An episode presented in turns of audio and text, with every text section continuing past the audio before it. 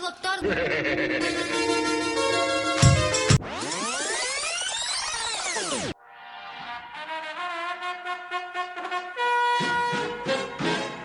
Miedo, amenaza, lucha y prevención.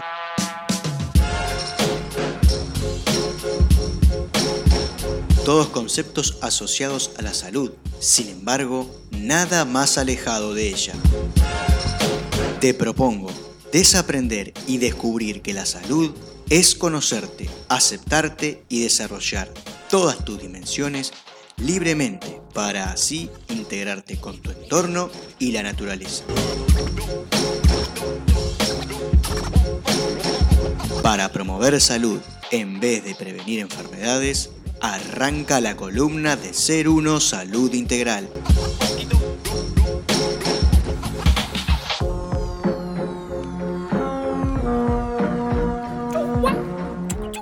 Es un placer para mí presentar a este señor que nos viene a hablar de, eh, de nuestro cuerpo, del templo del alma, como dice la abuela Coca, el chole. Dice el templo, el templo del alma.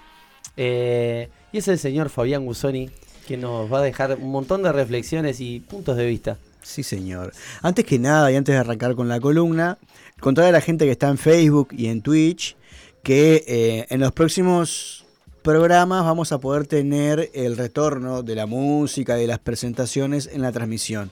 Estamos trabajando para eso, pero seguramente la- ya en el próximo programa vamos a poder, van a poder escuchar las tandas, van a poder escuchar la música que, que pasemos y eso. Hay un pique que hizo Fabián Guzón en el primer programa, justamente diciendo lo mismo, y lo vamos a cortar y pegar y lo vamos a poner a lo largo del año porque es falso. Lo dije ya. Sí, lo dijiste la Ah, primera vez. Anotate eso, bueno, Sanfer. pero, este, ¿Estamos trabajando en eso o no estamos trabajando en eso? Yo no te veo trabajando Ah, mucho en eso, pero bueno, está, está, está. a ver, si, si vos te querés mentir, Bueno, está. hablemos Ah. de mentiras. Hablando, Hablemos de, de menti- mentiras. hablando de mentiras. eh, hablando de mentiras, ¿cómo se sienten, gente? Muy bien, la verdad, es- hablando de mentiras, muy bien. No, mentira. No, eh, muy bien, eh, tengo algunos golpecitos el día de hoy en el, en el brazo derecho, Mm. acá a la altura del codo. Este, nada, trabajando, bajando de una azotea. Un poquito cansado, repito, el cuerpo un poco cansado, a pesar de ser lunes, porque bueno, a veces la, la- la obra de construcción no, no da mucha tregua y No conoce de días. no conoce de día, no te dice, ah, hoy es lunes, Hoy es no, lunes, no, no. estás cansado. Entonces, bueno, ahí, llevándola, pero muy bien. Bueno, Bien. eh, yo particularmente hace unos cuantos días, por unas circunstancias que se me han dado, eh, he dejado de practicar actividades deportivas que me hacían muy bien. De hecho, voy a tratar de retomarlas mañana. Eh, pero, sin embargo, mm, estoy, estoy bien. eh, con un pelín de dolor en la rodilla, de, de ratos me duele. Eh, debo, decir, debo decir eh, y aclararle a la gente que no soy un viejo choto. eh, tengo un problema que es un menisco y un ligamento roto. Para mí, una cosa no tiene nada que ver con la otra. Tampoco, bueno, no, bueno, hay no sé gente si que te está defendiendo o atacando. no, No, me, no, no. me está partiendo el medio. Estoy diciendo algo, un hecho. Bueno, la cuestión es que más allá de eso, me, me estoy bien. eh, hay días buenos y días malos. Hoy particularmente es un día ni fu ni fa, podemos Ni decir. fu ni fa. Excelente. Tranquilo. Gente, yo el fin de semana cómo estás? pasé, pero ¿sabés qué? De- contame, preguntame cómo, cómo pasé. ¿Cómo está? ¿Cómo Ah, pasaste, el fin de semana, el sábado tuvimos la jornada de festejo de los 7 años de Ser Uno. Hicimos 10 eh, videitos de más o menos 30 minutos cada uno, donde hubieron, hubo un montón de personas que compartió desde distintos puntos de vista y de distintas sabidurías y, tareas que, realizaban. Hubo maestros, profes- profesores, hubo un Sergio Ferro eh, participando en un momento de, la charla, o sea, una persona eh, común y corriente como nosotros y como la vida misma, ¿verdad?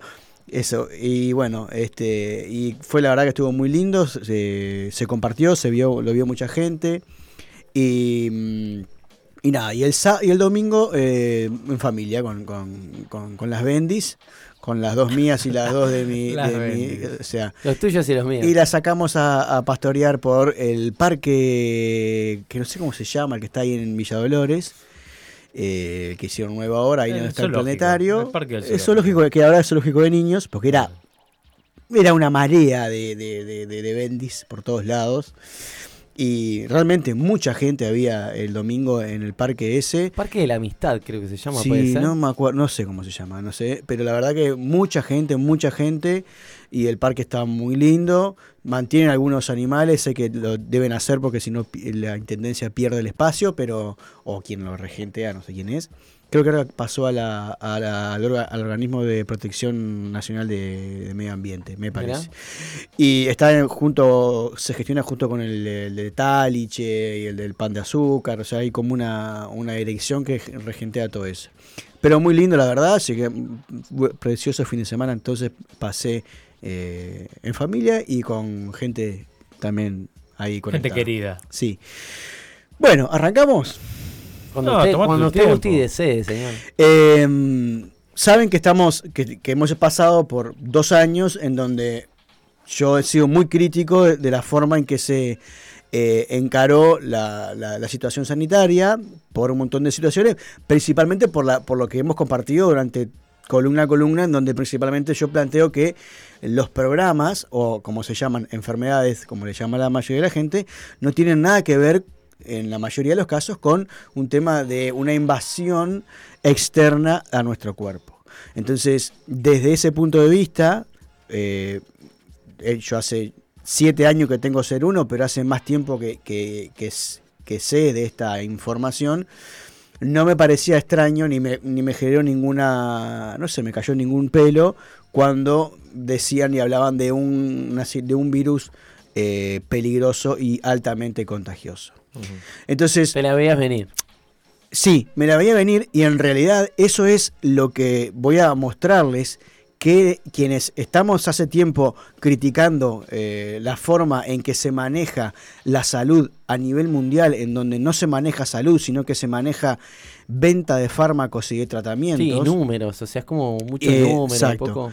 Eh, veíamos venir que tarde o temprano, incluso hay una columna de mm, un podcast de Ser Uno que se, que se cuando, cuando yo hacía un podcast especial de Ser Uno que lo pueden buscar en Evox, donde nos juntamos con eh, alguien que me enseñó mucho de, de medicina germánica, que es el doctor Andrés Orsi, Ajá. donde hablamos de los contagios particularmente y hablábamos, y, le- y lo recuerdo porque lo, lo repasé hace poquito, y en un momento yo le decía, entonces, es solo que alguien importante con, con vos diga que es- esto es así y propaga una pandemia.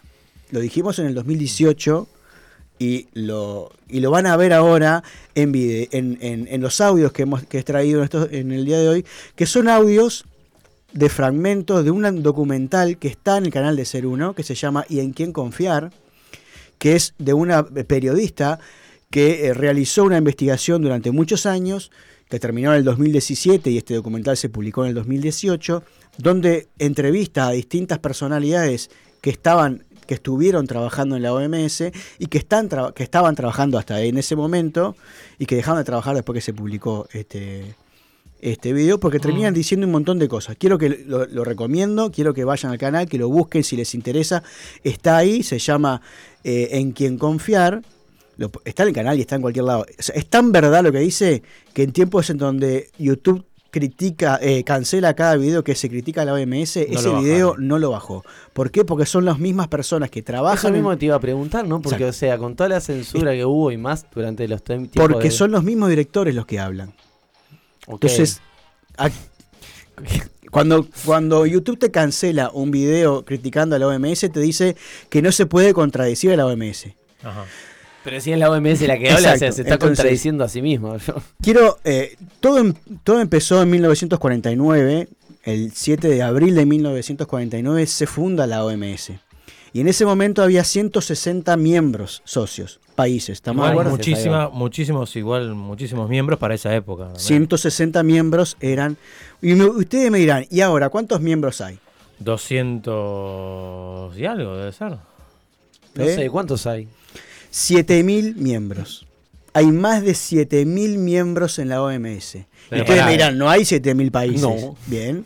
Y ahora que ¿Cómo- hay empresas, se le permite ingresar a la Bien, empresa. vamos a ir a- a trabajando de a poquito esas, esa información. No, yo soy ansioso, dale, loco. Lo cosa. importante, yo no recuerdo, y, y perdonen que pregunte en vivo, pero ¿hasta qué la tenemos? Porque tengo mucha 20, información. 10 por ahí. Bien, si entonces, eh, Son 25. Hasta aquí la tenemos más o menos. Eh, vos dale tranquilo, entonces, tranquilo. todo pego- empieza, todo empieza lo- cuando em, em, la- lo- uno empieza a criticar el- el- a nivel mundial, se empieza a cuestionar este organismo cuando eh, empieza a saltar los problemas de tabaquismo y cómo el- el- la industria del tabaco empezó a generar una estrategia eh, para poder anular eh, los per- que, que se estudiara en base a los perjuicios de la OMS, haz- de, de fu- de fumar, de fumar tabaco, tabaquismo, ¿no? sí. Entonces, eh, hasta ese momento en que en Estados Unidos se empezaron a plantear, a, a plantear demandas por, por enfermedades causadas por el tabaquismo, no había habido un solo estudio de la OMS que analizara si era bueno o malo el, eh, El fumar. el fumar. Pero perdón, ¿y cuándo empezaron a, a levantarse esas demandas? Alrededor de la década de los 80. Ta, Y antes de eso, No entre había- el 49 y, la, no había y ese comienzo. estudio. El único, y el, Pero y ¿qué el- hace la OMS? De, de ignorante nomás. O sea, ¿cuál es la, Bueno, la función? Lo vamos a ir viendo en el, en- en el camino que lo que debería hacer, que es cuidarnos, no lo hace.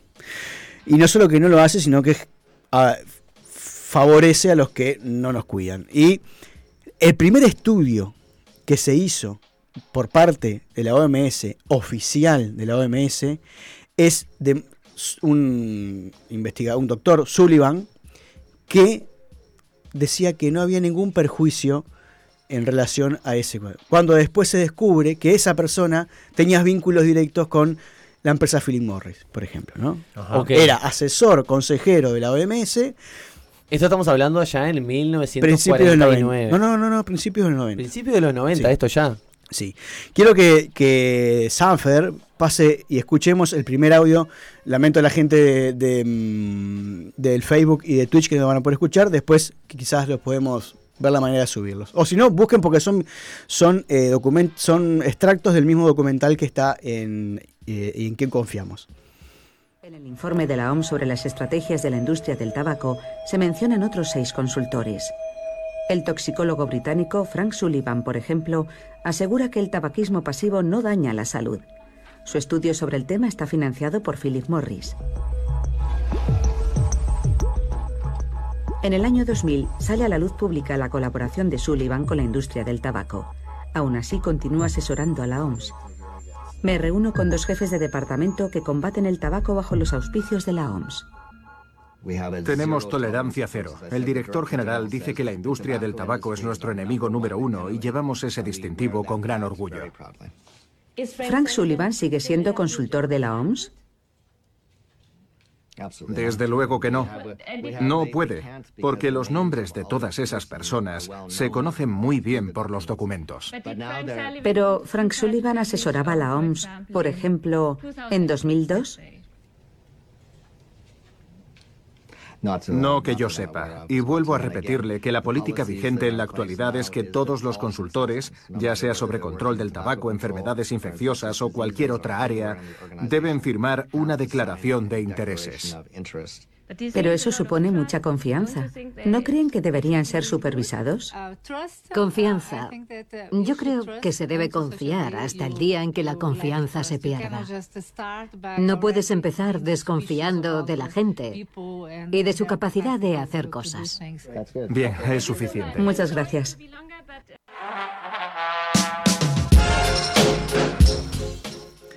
Bueno, como pudieron escuchar, eh, no solo que los, esta periodista entrevista a dos eh, representantes de la OMS, que uno le ella le pregunta, pero Mark eh, Sullivan trabaja, no, que yo sepa, dice el hombre, ¿no?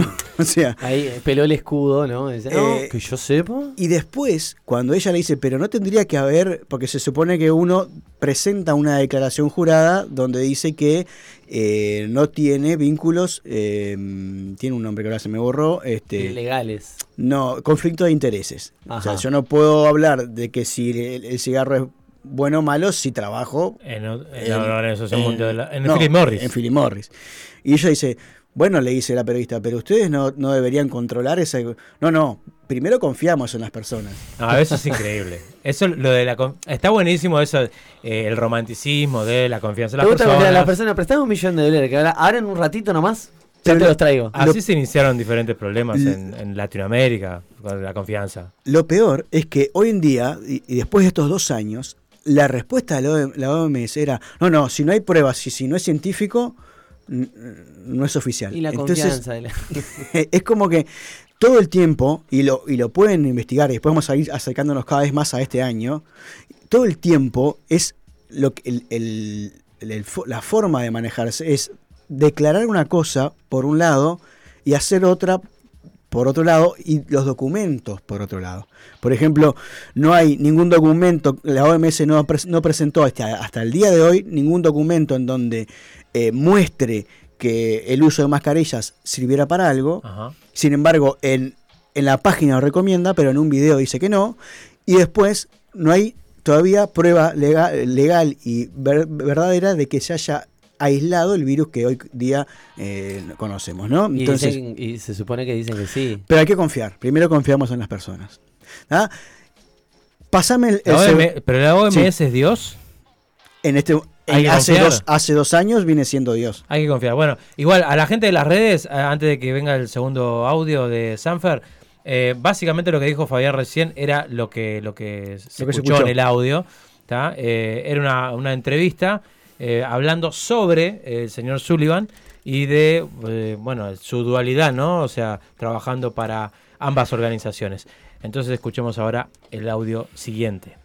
En el momento del outbreak de, la H1N1, yo era director del secretariado de la OMS para la salud pública, la propiedad intelectual y los medicamentos. Susto y temor no había nadie. Yo personalmente no conocí a nadie, a nadie en la OMS que se hubiera hecho vacunar contra la pandemia, incluida la directora general que solo en el mes de eh, enero le preguntaron al grupo de periodistas si se había hecho vacunar. Dijo que estado muy ocupada, pero que lo iba a hacer. Estaba. Estaba ocupada la directora Margaret Chan. Dejó la leche en el fuego. Vacunarse de algo que. Dos años. Eh, sí, bien. El, al quien escuchábamos era a em, Germán Velázquez, un colombiano que durante muchos años fue director de salud pública, tratamientos y medicación de la OMS durante muchos años y principalmente y estaba contando cómo durante la entre comillas pandemia del H1N1 él no vio dentro de la OMS gente ni asustada, incluso la directora Margaret Chan nunca se vacunó contra esa enfermedad tan peligrosa que había declarado la OMS. Pero antes de llegar al 2009 hay que hablar de Chernobyl todos, y de Fukushima. Todos recuerdan Chernobyl. Sí, Hay 85. Chernobyl, sí, lo se sabe, un dato histórico. Yo no tengo tanto recuerdo vivo, así, ¿no? Pero sí. Ay, porque yo no nací, no nací. Ah. Pero sí de Fukushima, me acuerdo que eso fue así como una movida. Una de las cosas que más complica a la, radiación es que uno empieza a perder yodo en el cuerpo. Entonces, es fundamental, eh, si uno está expuesto a radiación, suministrar el yodo eh, al, cuerpo.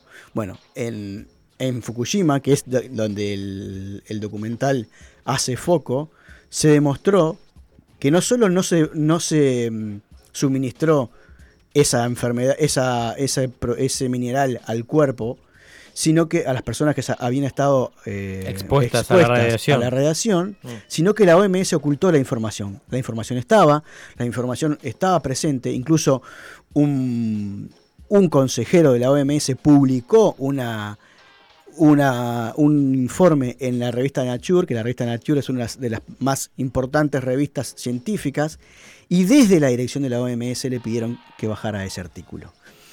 ¿Y cuál es el propósito de esconder esto? se, se en ese caso lo que se presume es que hubo un error garrafal de cuidados y de protocolos y por proteger los intereses de aquella empresa que tenía la planta nuclear, este, se esconde esta enfermedad. Pero más allá de eso, de que supongamos que, que, supongamos que fue simplemente un error y que lo que se ocultó fue un error, quedó la prueba que la exposición a radiación es perjudicial para la salud. Y 40, el 45% de los niños que, de, Fukushima desarrollaron eh, nódulos linfáticos o cáncer de tiroide. Entonces, yo me vengo para este presente y digo, si acá nos dijeron que era, era peligroso salir de nuestras casas porque podíamos matar a alguien, ¿por qué la OMS no está haciendo nada para prohibir la energía nuclear en el mundo? Claro. ¿Se entiende? Sí, sí. Es un riesgo salir de la casa, pero no es un riesgo tener y depositar plantas nucleares por todas partes del mundo. ¿Se entiende cómo, es el, cómo va y viene en el discurso? y cómo la información está. Yo quiero que todo esto lo busquen porque en las páginas de la OMS está. Hay que buscarlo, hay que tomarse el tiempo y buscarlo, pero está. Incluso se le pregunta al primer ministro de Japón de ese momento si habían tenido coordinación con eh, la OMS y él le dijo, sí, creo que sí. Claro. Es como levantarse de la mañana y son las 7, 8, 9, no me acuerdo, no sé qué. Eh, creo que sí le pregunta. O sea, que es como que acá eh, al presidente de la República le digan, ¿usted estuvo, estuvo en coordinación con la OMS? Sí, sí. tengo, tengo entendido que sí. O sea, y quedó por esa la respuesta. ¿Se entiende? Con este mm, audio que pasamos recién, entramos en lo que fue el cambio en la denominación de pandemia. En el 2009, en enero del 2009, unos meses antes de que se declarara la pandemia de H1N1, la Organización Mundial de la Salud cambió la, la descripción de pandemia sacando una palabra fundamental, enfermedades graves. O sea, ya no estaba, no estaba sujeta a que la enfermedad fuera grave, sino a la cantidad de contagios. O sea que si hablamos de una gripe, podemos decir que es una pandemia. Una pandemia. Bien. O sea, hoy en día la OMS en su, en su definición no pone como criterio para eh, declarar una pandemia grado 6, que es lo que vivimos hasta hace poquito, en algunos países se sigue viviendo, la palabra enfermedad grave. Por lo tanto, cualquier enfermedad que se reproduzca por el mundo, por eso yo insisto en esto de la salud integral, porque como el año pasado hablábamos de que quieren declarar a la vejez como una enfermedad, eh, ¿se entiende? Entonces, de a poquito, estamos hablando que esto es un proceso que arrancó en el 2009. pero a una consulta. Eh, pandemia, dentro de su significado o de, del, bueno, del concepto de pandemia, ¿entra la palabra contagio? Entra la eh, cantidad de casos. Pero tiene que ser una enfermedad con contagio. según la OMS lo que estás diciendo vos. Claro, claro, claro. Claro, pero la definición concreta de lo que es una pandemia, o sea... Porque, por ejemplo, vamos a, lo más llano. Una caries es un... No, no, tiene, que ser, tiene que ser algo que, claro, algo que afecte... Pero de eh, manera contagiosa. Exacto. Si que se propague por un contagio. Claro. Ok, bien. Ahora Bien, ahora ponemos el audio que sigue. La política está perdiendo poder y eso también se refleja en la financiación de la OMS. En la década de 1990, a raíz de la crisis económica, todos los países miembros congelaron sus contribuciones.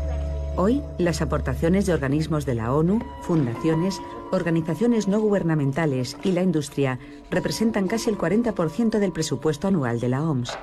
La segunda entidad contribuyente más importante es la Fundación Bill y Melinda Gates. Ajá. Toma mate. Les voy a mostrar acá a mis compañeros y eh, los que están en la transmisión lo van a poder ver en Facebook. Y ¿Vas a sacar la gráfica?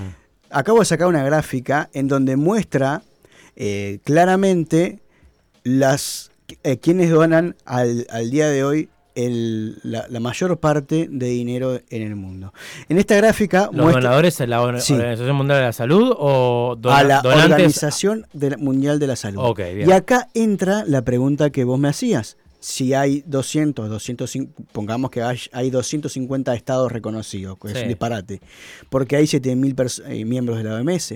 Eh, una buena pregunta. Porque hay Multiplican. particulares ah. siendo parte de la OMS. Pillos. Y en esta gráfica que yo estoy mostrando está primero Estados Unidos. o sea, particulares yo que tengo plata de clavo, ¿Puedo? digo, bueno, voy a colaborar con la OMS y voy a darle tanto y ya soy como me cuentan como si fuera un país. Como si fuera te un, te cuenta como miembro. Un miembro de, la, de, la, OMS. ¿Qué pasa? Acá está distinguiendo por países y a su vez por alguna organización, como la Fundación eh, Bill y Melinda Gates, la Fundación Gavin, el Banco Mundial, el Fondo Monetario, que el Banco Mundial, el Fondo Monetario también se toman como donaciones privadas, porque a pesar de que son organismos internacionales, son eh, donaciones privadas. Y lo distingue entre, en la gráfica ustedes ven que está en azul, para se llama la cuota eh, obligatoria, la cuota social. Yo soy un país que los únicos que tienen cuota obligatoria son los países. Y después, por ejemplo, en Estados Unidos, más de, la, de las tres cuartas partes de la donación son, particulares. Exacto. ¿Qué implica que sean particulares? Porque no es solamente eh, Estamos hablando que este, este, esta gráfica está mostrando que el 78% de la financiación de la OMS son capitales privados. Que puede ser cualquiera. y que son empresas. La Fundación Gavin es la, la asociación, la Alianza Mundial para el Desarrollo de Vacunas, generada y organizada por también la Fundación Bill y Melinda Gates. Pasa que visto desde afuera puede parecer lógico que eh, alguien que hace vacunas esté ligada y aporte a la OMS. Lo que pasa es que también deja eh, el lugar a cosas, a maniobras un poco complicadas, ¿no? Como por ejemplo, todos van a tirar agua. Si, si él me aporta dinero a mí para que yo subsista y yo le voy a dar vida de alguna manera, ¿no? En Alemania, en Francia y en España se descubrió que habían acuerdos, contratos firmados de los gobiernos con empresas de vacunas farmacéuticas desde 2008 para vender vacunas de la H1N1. Para, que tengan una idea, ¿no? O sea, en, declarado oficialmente y en este documental por directores de la OMS. Entonces, pero no es solamente el tema de eh, lo que vos decías. Podría haber una lógica. La diferencia es que lo que va para los países, o sea, la cuota obligatoria para todos los que aportan todos los países, Uruguay aporta una cuota, esa plata va, por decir algo, a rentas generales, o sea, es la plata que maneja la OMS para lo que ella quiera. Pero la plata de los privados está condicionada. O sea, si yo te dono plata a vos para desarrollar tal vacuna, solo la puedes usar para tal vacuna. Por lo tanto, yo puedo influir en qué vos podés gastar y en qué no. Como socio privado. Y como socio privado. un organismo que debería velar por los intereses de, las, de todos los ciudadanos del, del mundo, hoy el 78% de sus capitales, y esto está desactualizado porque Estados Unidos se retiró de la OMS y a la fecha no ha vuelto. ¿Se acuerdan que Trump se retiró de la OMS? Y para aquellos que lo, tienen como, ah, mirá qué bien lo que hizo eh, Trump, el dinero que aportaba Estados Unidos a la OMS se lo donó a la Fundación Gavin. ¿Y Fundación o sea que Gavin? entre Fundación Gavin y, la, Fundación Bill y Melinda Gates, controlan casi el 50% del presupuesto de la OMS. Y no se sabe a ciencia cierta, eh, no hay una comprobación empírica de para qué eh, donan. O sea, ¿qué es lo que quieren ellos? Sí, sí, sí están, los contratos ah, están, pero son inaccesibles. Los contratos, ah, ¿para, qué, ¿para qué donan? Eh, no lo sabemos. Porque otra cosa que plantea este documental es que, por ejemplo, no hay comisiones de controladoras de los países sobre la OMS. Yo creo que debería haber algún ente regulador que, este, si estamos hablando de un ente internacional que mm. vela por la salud del mundo, no, no haber no sé, jurados neutros, alguien que, que sea una posición neutra que administre y maneje. El, director eh, Gregory Hart, que es uno de los directores de la OMS, dice, explica esto diciendo, bueno, no, pero no, no existe un ente independiente que pueda controlar a la OMS, porque ¿Vamos a inventarlo? tendría que haber un, un, ente independiente que controle al ente independiente, y, o sea, empieza como a, a, entreverar la piola. ¿Pero por qué se empieza a entreverar la piola? Porque siempre está la tela de juicio de la corrupción y del... Exacto. Entonces, pero hay que confiar. Pero primero hay que confiar en las personas. Claro, primero se confía. ¿Vamos con el, el otro audio? ¿Me oyen bien? Sí, vale. Lillian Frank, de Oval Media. Es una pregunta para la doctora Chan. Parece que la salud de los refugiados, la resistencia antimicrobiana y el cambio climático son los grandes desafíos globales, pero yo me pregunto, ¿cómo se van a afrontar si la OMS no deja de perder poder? Las naciones donantes más importantes quieren una OMS débil. Hasta podría compararse a la OMS con el Titanic. Por tanto, ¿No es su responsabilidad, doctora Chan, renunciar al cargo antes de concluir su segundo mandato y con ello indicar al mundo que su organización, su barco, está haciendo aguas?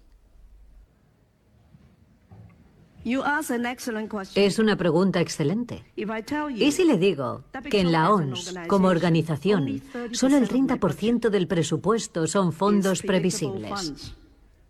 El 70% restante debo ir por el mundo pasando el sombrero para recaudarlo. Y cuando nos lo dan, está muy condicionado por sus preferencias, por sus intereses, que pueden no ser algo prioritario para la OMS. Por tanto, si no resolvemos esto, no recuperaremos la grandeza de antes.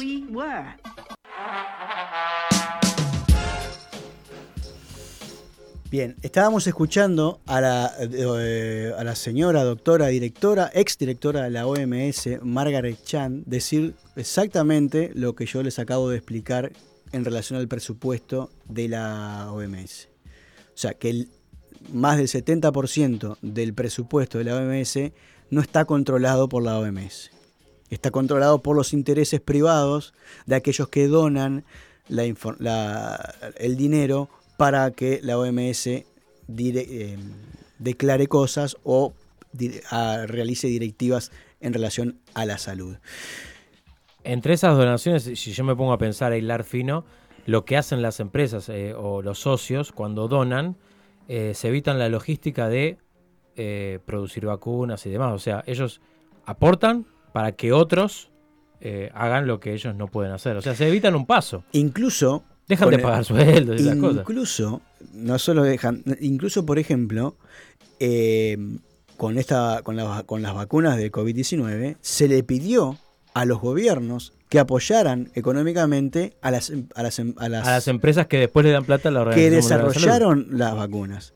Ah. Pero después, cuando las venden, no devuelven económicamente el dinero que, que pidieron y ganan muchísimo más por este tipo, por este tipo de situaciones. Dos eh, cosas para cerrar en, relación, y yo me voy a ir con el, con el último, voy a ir con un audio antes de irme y después me despido. Pero sí. Yo igual quería decir con respecto a este punto, ¿no? Si, bueno, no creo que nosotros o vos o acá la gente sea, sean los, los únicos personas, que haya cuatro o cinco locos que se hayan dado cuenta de, de esta manera de administrar un ente internacional. Eh, ¿Qué, ¿Qué, pasa cuando se le hace frente a esto o alguien eh, blanquea esta situación, como lo hacen los mismos directores del organismo? No pasa nada. Bueno, cuando se publicó este documental, al poco tiempo, eh, Margaret Chan dejó de ser directora. Ajá, al poco tiempo que dio esta declaración. Dio esta declaración, por ejemplo, ¿no? Eh, dando, dando por sentado que, lo que todo lo que se, se hablaba eh, era todo cierto. O sea, todo, cualquier acusación si vos das el brazo, si decís, está, doy un paso al costado, me voy de acá, eh, le está dando la, la, razón a todos aquellos que te defenestran. Sí, dos cosas que les voy a contar. Ya les conté los, todo lo, y hay hasta el día de hoy hay un, un, juicio en la Comisión Europea de Salud por lo ocurrido en Europa con relación a la H1N1, con, con estos aparición de contratos previos a la existencia de la pandemia e incluso de detectarse la, la, el virus como la gripe porcina como tal, declarada como tal, sino que en noviembre del 2019 se realiza algo, lo pueden buscar en YouTube, está hasta el día de hoy, es Un, se llama Evento 21.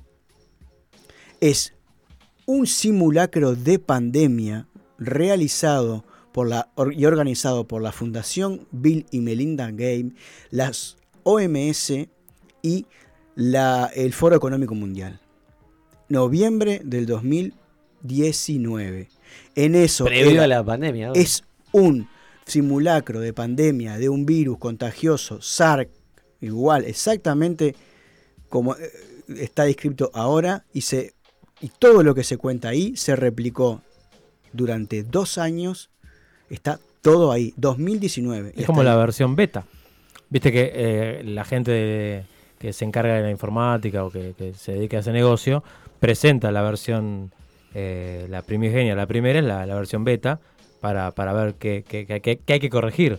Bueno, Bill Gates hizo eso entonces, más o menos. Y al, al día de hoy, hay dos documentos, yendo un poquito más para Uruguay, hay dos documentos que uno yo los traje el año pasado, ¿se acuerdan? De todas las eh, dudas que había con relación a la, vacuna de COVID, ¿se acuerdan? Lo leímos acá en el programa. Hasta el día de hoy ese documento no ha sido cambiado, ni refutado, ni actualizado. Sigue estando tan vigente que nunca, en donde dice que hay más dudas que certezas en relación a la vacuna, y a su vez, cuando se aprobó la, vacuna para eh, Uruguay, los que habían, de, los, de las personas que habían, habían cinco que declararon conflicto de intereses en Uruguay, y aún así participaron de la decisión de eh, decir que había que promover la vacuna. Para cerrar, una cosa que fue furor en, Uruguay, en el mundo, que fue las mascarillas, esto que yo le decía, no hay hoy en día no hay un estudio certero y confiable de que día de que las mascarillas servían para algo. Yo me tomé el, tiempo de leer todo el, el, PDF donde justificaba la OMS que no obligaba, recomendaba el uso de mascarillas y sobre el final del documento presenta algo así como seis estudios en donde uno dice que sí, otros dicen que no y otros dicen no lo sé. Entonces, y. Pero deja equilibrada la balanza, por lo menos. Tan, tanto no recuerdo, pero, pero este. Ninguno era un, porcentaje, estamos hablando de que los que decían sí decían un 60% que sí y un 40% que no, los que decían que no igual. no, había un estudio que dijera el 90% o el 75%. Algo que rompiera los ojos. Exacto. Y, y mientras pasaba todo eso y recomendaba todo eso en los documentos, decía esto en un video.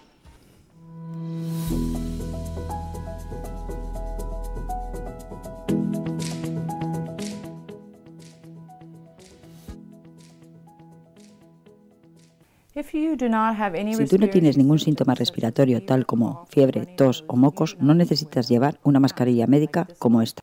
La mascarilla solo puede proporcionarte una falsa sensación de seguridad y puede ser incluso fuente de infección cuando no se usan correctamente. La mascarilla solo debe ser usada por trabajadores de la salud y del cuidado médico y la gente que está enferma con síntomas de fiebre y tos. Esto es que tuvimos dos años con la cara tapada, lo clinismo al cohete. Esto es un audio de un video oficial de la OMS que salió a mediados del 2020. Ah, pero esto, con todo lo que dijiste, estuviste 30 minutos hablando de la Organización Mundial de la Salud y de las dificultades que podemos tener nosotros en creer o no creer. Si un paper de, de la Organización Mundial de la Salud nos dice que, bueno, eh, esto que acabamos de escuchar. ¿Tenemos que creerle?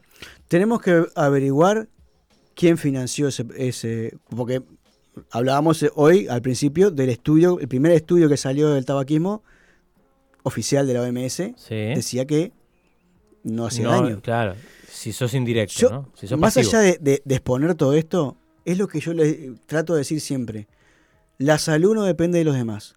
La salud depende de nosotros tenemos que, lamentablemente hoy en día, con el, bombardeo de información que hay, si queremos ser independientes a nivel de la salud, tenemos que tomarnos un tiempo de leer, primero de leer si hay un paper, que en la mayoría de los casos al día de hoy no lo hay, y después si lo hay, leerlo detalladamente y buscar se encuentra.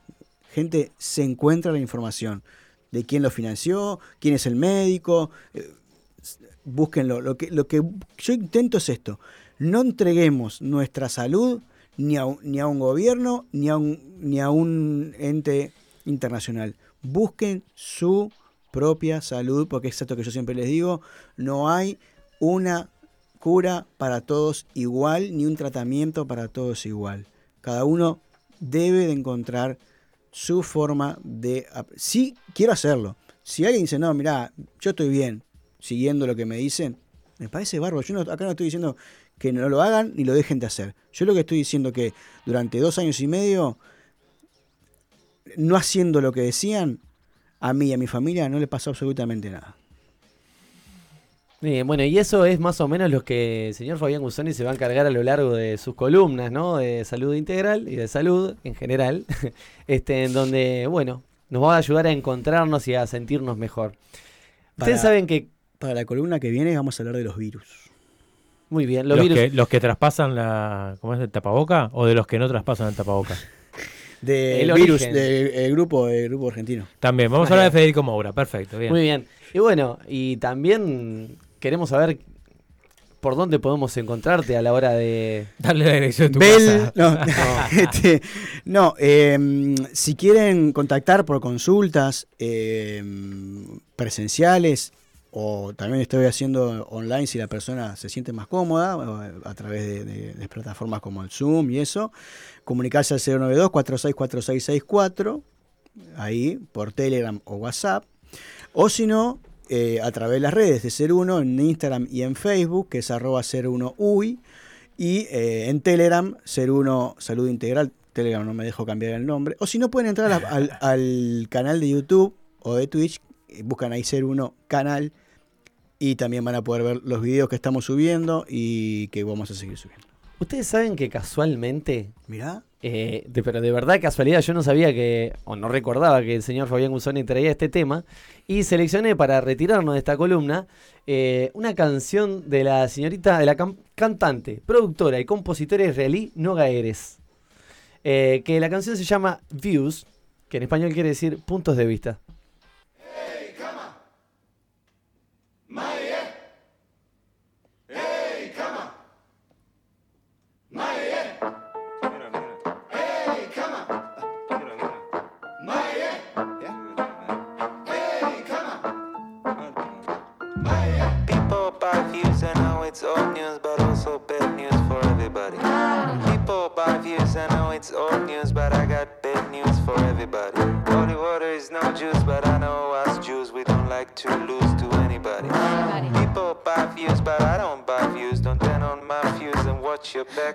Your back, I break your neck, a pop a can of iron lack and paint you black. Your name in black, the list and keeping overpacked. The others keep the numbers fake and cut the ranks. So every day I'm low until I blow. blow. Digging hell, I call me, that's just no. Money, let the puppets run the show. Underrated, call me Major Go.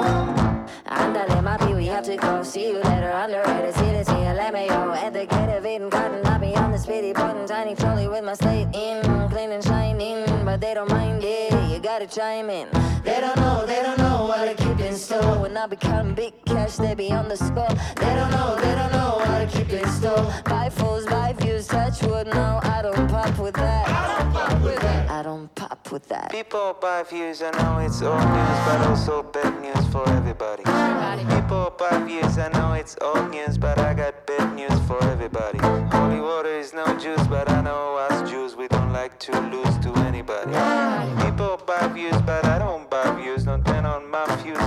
and watch your back. Wait, one, two, three, four, five, six, seven. You ain't getting views, and I know you jealous. Eight, nine, ten, really like eleven. I'ma elevate the bread till we get to heaven. Got a whole lot of cash, going it fast, looking like a stolen stash. I'm the best, baby. Lot of hate, not getting cake. I can tell that you represent that fakeness. Wait, the jig is up.